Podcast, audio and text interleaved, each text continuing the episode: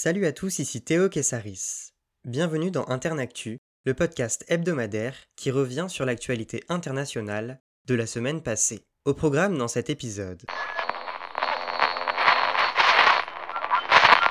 C'est la première fois qu'un souverain pontife se rend en Irak. Lundi, le pape François était de retour à Rome après un voyage de trois jours débuté vendredi dernier. Ayant parcouru 1445 km, il s'est rendu à Bagdad, à Mossoul, Karakosh ou encore Erbil. Son trajet en voiture blindée répondait à un impératif de sécurité. Mossoul et Karakosh restent marqués par les destructions du groupe État islamique, toujours présent dans certaines zones du pays. Samedi dernier, dans la ville sainte de Najaf, le pape a été reçu par l'ayatollah Ali Sistani, figure de l'islam chiite en Irak le représentant catholique a eu l'occasion de défendre la cause des chrétiens d'Irak, qui pèsent pour 1% de la population irakienne et qui dénoncent des discriminations à leur encontre. L'ayatollah Sistani a déclaré au pape que les chrétiens d'Irak devaient, je cite, vivre en paix et en sécurité. Fin de citation. L'exode des chrétiens, débuté durant la guerre Iran-Irak 1980-1988, s'est poursuivi lors de la guerre du Golfe 1991-1992. Depuis l'invasion américaine contre le régime de Saddam Hussein en 2003, la communauté chrétienne s'est étiolée. Un décompte du Sénat américain fait état de 300 000 chrétiens aujourd'hui contre 1,2 million à la fin des années 80. La proclamation d'un nouveau califat par l'État islamique en juin 2014 à Mossoul a accentué cette situation. Le pape a béni les chrétiens irakiens lors d'une grande messe à Erbil dimanche dernier. Il a aussi prié pour passer du conflit à l'unité au Moyen-Orient, surtout en Syrie. Les 40 millions d'Irakiens confinés ont pu suivre ces pérégrinations à la télévision.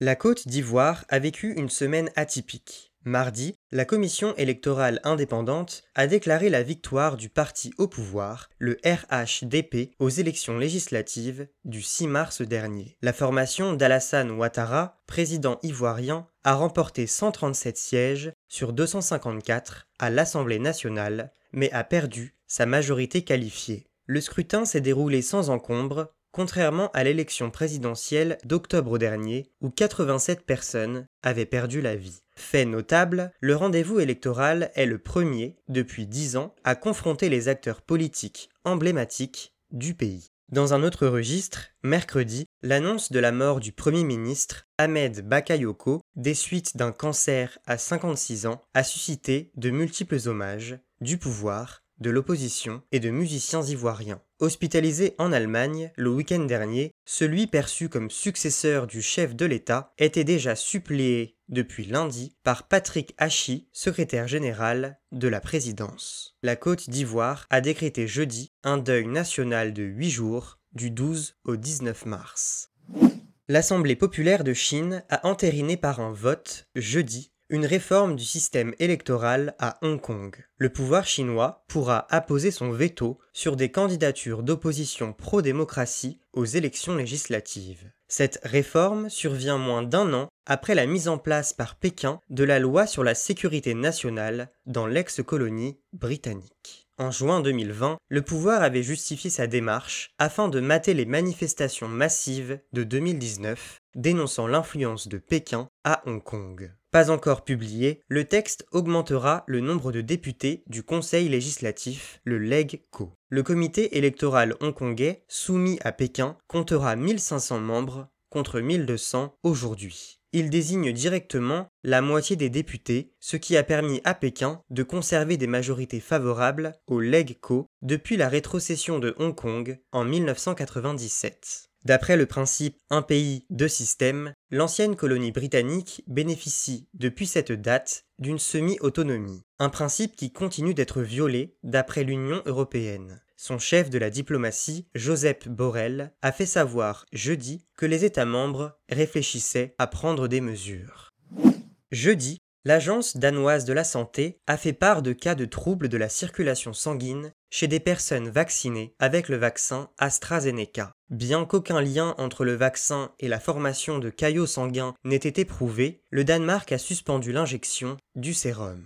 La Norvège a suivi cette conduite quelques heures plus tard. Lundi, l'Autriche avait mis un coup d'arrêt à l'utilisation du vaccin suite au décès d'une infirmière de 49 ans quelques jours après avoir reçu le vaccin. L'Estonie, la Lituanie, la Lettonie et le Luxembourg avaient décidé de faire de même. L'Agence européenne des médicaments, ou EMA, a indiqué via une enquête mercredi que le sérum AstraZeneca n'avait pas été à l'origine du décès en Autriche.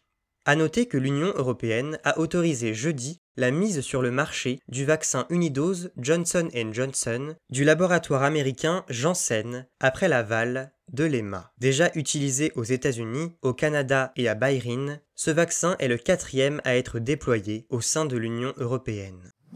C'était le 11 mars 2011. Il y a dix ans, la ville japonaise de Fukushima était frappée par un séisme de magnitude 9 sur l'échelle de Richter, un tsunami et un accident nucléaire. Jeudi, les autorités ont rendu hommage aux 18 500 victimes du drame à l'occasion de multiples cérémonies publiques. Sur les six réacteurs de la centrale nucléaire de Fukushima Daiichi, trois sont entrés en fusion à cause de la violence des flots. La dispersion des radiations nucléaires a rendu plusieurs villes inhabitables quand les vagues ont emporté des milliers d'habitants sur leur passage. Au moins 41 000 personnes évacuées ne peuvent pas revenir sur place aujourd'hui. Les opérations de démantèlement de la centrale sont méticuleuses. Certaines barres de combustible nucléaire ont fondu, ce qui complexifie leur extraction. D'après les autorités japonaises, ces travaux ne s'achèveront que dans les années 2060. Le Sénégal a retrouvé un certain calme cette semaine. Lundi, après sa libération et son placement sous contrôle judiciaire, l'opposant du président Macky Sall, Ousmane Sonko, 46 ans, a appelé à la poursuite pacifique de la contestation que connaît ce pays d'Afrique de l'Ouest depuis le 3 mars. Ce jour-là, Ousmane Sonko doit se rendre au tribunal de Dakar suite aux accusations de viol d'une employée d'un salon de beauté. Après des affrontements entre les forces de l'ordre et ses partisans, il est arrêté. Les violences ont fait 5 morts dans le pays. En 2014, Ousmane Sonko créait son propre parti, le PASTEF, patriote du Sénégal pour le travail, l'éthique et la fraternité. Élu député en 2017, il dénonce la fraude fiscale, l'endettement du pays et les privilèges de la classe politique. Il atteint la troisième position à l'élection présidentielle de 2019. L'opposant cherche, à travers les récentes manifestations, à souligner la détresse économique des jeunes Sénégalais, la plupart au chômage à cause de la pandémie. Selon lui, Macky Sall n'est je cite, plus légitime à diriger le Sénégal. Fin de citation. Après un silence décrié, ce dernier a prôné lundi, dans un discours, le calme et la sérénité.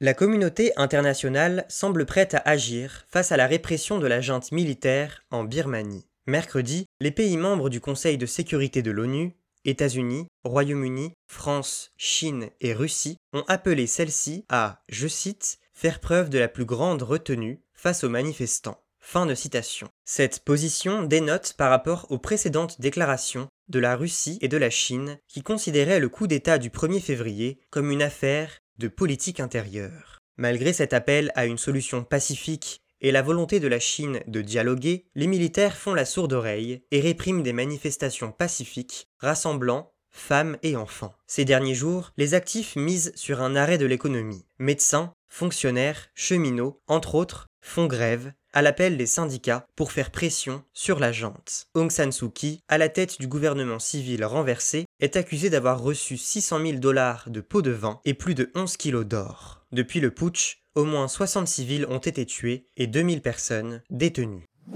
L'information insolite de la semaine. C'est une polémique dont la chancelière allemande se serait bien passée alors qu'une élection régionale est prévue ce dimanche dans le land du Bade-Württemberg et de la Rhénanie-Palatinat. Deux députés, issus des deux partis alliés de l'Union chrétienne démocrate, CDU, et de l'Union chrétienne sociale, CSU, Nicolas Lobel et Georges Nusslein, se seraient enrichis par le biais de commissions. Intermédiaire auprès de fabricants de masques pour le compte des autorités, le premier a empoché 250 000 euros et le second 600 000 euros. Les deux parties ont annoncé le lancement d'une enquête. Dans la foulée, Lobel a mis fin à sa carrière politique dimanche dernier. Nuschlein veut achever son mandat, mais a quitté son parti. Cette affaire de corruption fait tâche, dans un contexte de grogne dénonçant une campagne de vaccination allemande trop lente. L'échéance des régionales a donc une allure de test pour les conservateurs au pouvoir.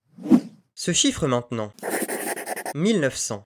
C'est, en milliards de dollars, le montant colossal du plan de relance américain approuvé par Joe Biden jeudi au lendemain de l'aval du Congrès. C'est l'équivalent du PIB italien. En dépit de l'opposition républicaine, qui conspue des dépenses disproportionnées, cet American Rescue Plan est une victoire historique pour les Américains, d'après le président. Il doit financer la campagne de vaccination contre le Covid-19, des mesures de soutien aux autorités locales et la lutte contre la pauvreté. Du fait de la pandémie, l'économie américaine s'est contractée de 3,5% en 2020. Des millions d'Américains vont bénéficier de chèques pouvant atteindre 1400 dollars par individu. Les allocations chômage ont été prolongées in extremis avant leur expiration dimanche. Le doublement du salaire minimum fédéral à 15 dollars n'a cependant pas été acté, faute d'accord au Sénat.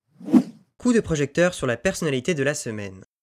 Le juge de la Cour suprême brésilienne, Edson Fachin, a annulé lundi les condamnations pour corruption contre l'ancien président Luiz Inácio Lula da Silva, dit Lula. Né le 27 octobre 1945, ce dernier grandit dans une famille d'agriculteurs de l'état du Pernambouc, dans le nord-est du Brésil. À 14 ans, il devient ouvrier dans la métallurgie avant de se faire le porte-parole de la lutte ouvrière. En 1975, il prend la tête du syndicat des métallurgistes. Homme de gauche, il lutte contre la pauvreté. C'est en 1980 qu'il fonde le Parti des travailleurs, aux côtés de syndicalistes et d'intellectuels. Face à la dictature militaire en place à l'époque, Lula défend les droits des travailleurs à l'occasion de grandes grèves dans le pays. Il connaît trois défaites aux élections présidentielles de 1989, 1994 et 1998. C'est en 2002 qu'il accède au pouvoir. Il est réélu président en 2006. La Constitution interdit d'effectuer trois mandats de suite. Lula quitte la présidence en 2010. Cité dans l'affaire de corruption massive Petrobras en 2016, il est condamné en appel à 8 ans et 10 mois de prison